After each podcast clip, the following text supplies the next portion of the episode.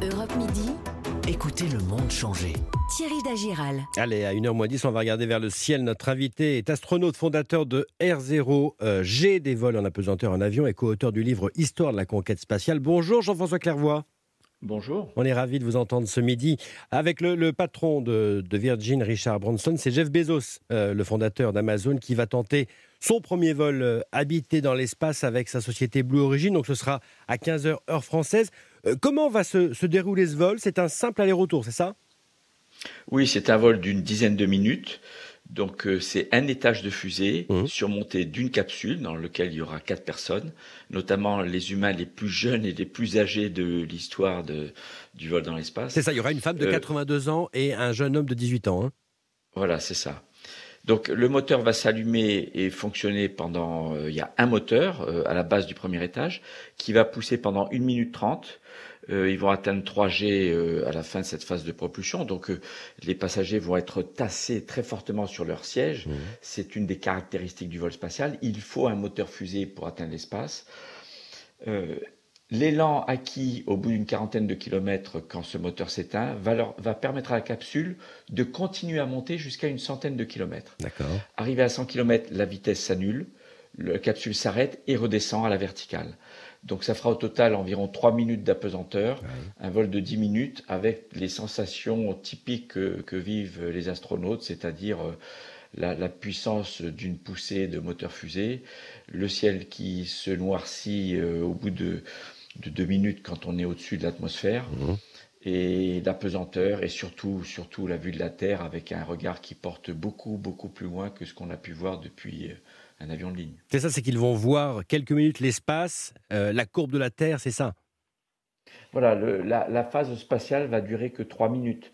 Mais pendant ces trois minutes, l'expérience est tellement extraterrestre sur le plan sensoriel.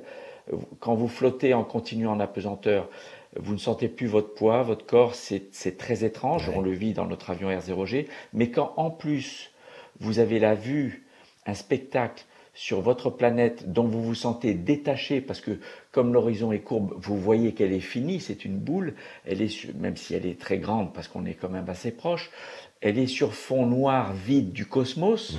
À l'infini en apparence, on voit pas les étoiles, et ça vous donne une perspective sur notre condition d'humain, sur ce corps céleste fini, euh, que vous appréhendez comme un objet euh, dont vous êtes détaché momentanément. Et même si ça ne dure que trois minutes, je sais que ces personnes seront marquées à vie de cette expérience. C'est fascinant. Vous le disiez, hein, une, femme de 82 ans sera aux côtés de Jeff Bezos. 82 ans, c'est pas risqué de, pratiquer ce, ce vol? Alors, le, il n'y a pas de limite d'âge. Tant que vous êtes apte euh, médicalement, euh, John Glenn a volé dans sa 78e année en vol orbital, qui est beaucoup plus contraignant que le vol suborbital. Ce vol-là euh, va être contraignant uniquement, enfin essentiellement pendant la phase d'accélération verticale, et puis de rentrer à grande vitesse dans l'atmosphère au retour, où les passagers vont être tassés sur leur siège. Mmh. Donc, il faut à ce moment-là que le système cardiovasculaire, le corps, soit, soit, soit en bonne forme. Mais cette femme qui a 82 ans, euh, qui cumule presque 20 000 heures de vol. C'est ça, c'est une ancienne pilote américaine. Hein, Et elle est en, très bonne forme. Sur le fond de, de l'affaire, est-ce que vous voyez, vous, d'un bon œil, d'un bon oeil euh, cette course des, de, de milliardaires à l'exploitation du tourisme spatial? Parce que c'est ça qui est recherché à terme, bien évidemment. Alors on le perçoit un peu comme une course, mais ça ne l'est pas vraiment. Ils ne sont pas concurrents. Ils ont démarré ensemble euh, la compétition pour le X-Prize. À l'époque, c'était une mmh. course. Il s'agissait pour une société privée d'envoyer deux fois en moins de 15 jours une personne à 100 km mmh. sur fond exclusivement privé. Les seuls rescapés sur les 26, 26 candidats de cette compétition lancée il y a une vingtaine d'années euh, sont Blue Origin et Virgin Galactic. Et tous les deux sont à peu près prêts au même moment pour commencer les vols avec des passagers payants.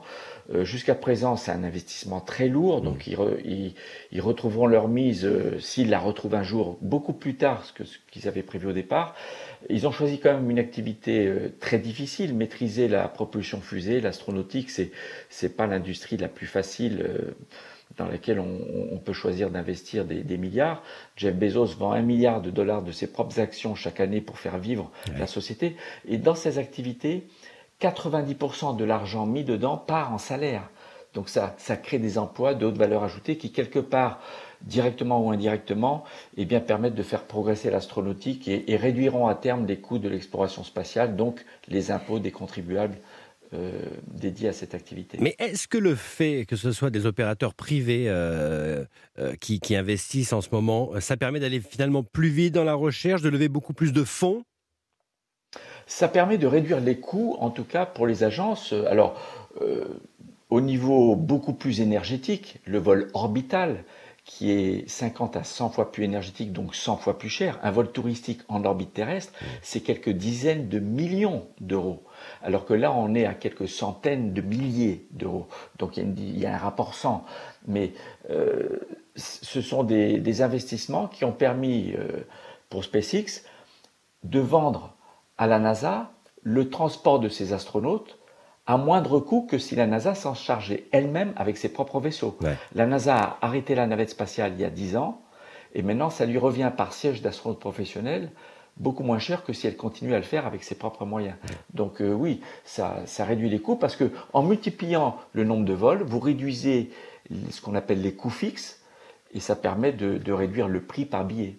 Euh, parlons un petit peu de l'avenir. Ces nouvelles avancées pourraient permettre de, révolutionner aussi le transport aérien. Le projet Starship d'Elon Musk veut utiliser euh, sa technologie pour faire des vols intercontinentaux. Il veut qu'en 2028, on aille d'un bout à l'autre de la Terre en 30 minutes. C'est possible pour vous ou pas? Alors, sur le, physiquement, c'est possible. Les missiles intercontinentaux le font déjà. Bien sûr.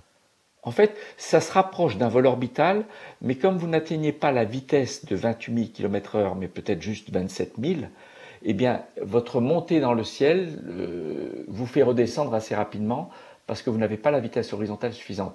Mais euh, le, challenge d'Elon Musk, c'est de le faire avec des, passagers qui ne sont pas professionnels, qui n'ont pas de rôle à bord, de pilotage, et, qui vont comme ça faire le tour de la Terre, enfin, qui vont, qui vont aller à l'autre bout de la planète, euh, Paris-Sydney, en 45 minutes. Euh, donc, les lois de la physique le permettent. Maintenant, le challenge, c'est de faire régulièrement, de façon très sûre, beaucoup plus proche de la sécurité des vols de ligne que des vols spatiaux d'aujourd'hui qui sont très risqués. Un vol orbital, c'est 1% la probabilité de perdre une vie humaine sur une mission spatiale orbitale. Sur le vol suborbital d'aujourd'hui, de, c'est 1 sur 5000, je dirais. Ça n'a rien de comparable avec les 1 sur 10 millions d'un avion de ligne, qui est le moyen de transport le plus sûr au monde. Donc euh, il y, a, y, a, beaucoup de, de challenges, mais c'est pas impossible. L'astronaute Jean-François Clairvoy ce midi sur Europe 1. Merci infiniment, merci beaucoup, merci à vous. Merci. Europe Midi. Thierry Dagiral. Dans un instant, le journal de 13h de Damien Mestre et puis La France bouge. Rendez-vous euh, quant à nous à 18h. Bel après-midi à tous sur Europe 1.